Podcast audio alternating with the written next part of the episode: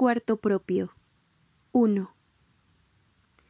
Pero me dirán, le pedimos que hablara sobre las mujeres y la literatura. ¿Qué tiene que ver eso con un cuarto propio? Intentaré explicarlo. Cuando me pidieron que hablase sobre las mujeres y la literatura, me senté a orillas de un río y allí reflexioné sobre el significado de estas palabras. El título, Las mujeres y la literatura, pueden aludir al modo de ser de las mujeres, o a las mujeres y las obras que ellas escriben, o las mujeres y las obras que se escriben sobre ellas, o a una mezcla de todo lo anterior.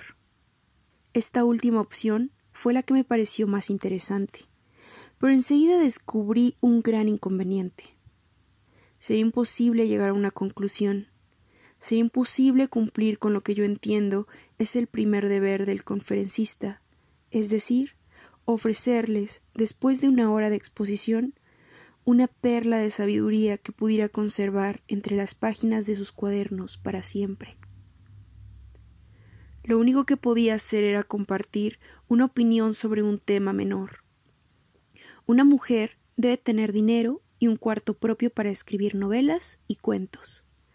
Y esto, como verán, deja sin resolver el inmenso problema de la verdadera naturaleza de la mujer y la verdadera naturaleza de la literatura.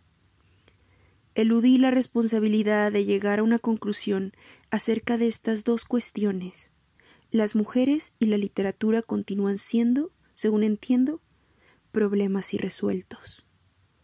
Para compensar esta falta, haré lo posible por explicar mi opinión sobre el cuarto propio y el dinero. Intentaré mostrarles cómo he llegado a esta opinión, para darles la posibilidad de sacar sus propias conclusiones al observar mis limitaciones, mis prejuicios e idiosincrasia. Les propongo, para ello, recurrir a todas las libertades y licencias propias del novelista, para contarles la historia de los días anteriores a mi llegada aquí, contarles cómo fue el camino de mi pensamiento cuando agobiada por el peso de estos temas que cargaba mis espaldas, los consideré en relación con mi vida cotidiana.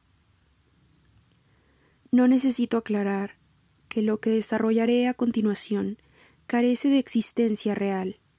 La ciudad de Oxbridge, con sus universidades, es una invención. Yo es solo un término conveniente para alguien que no existe.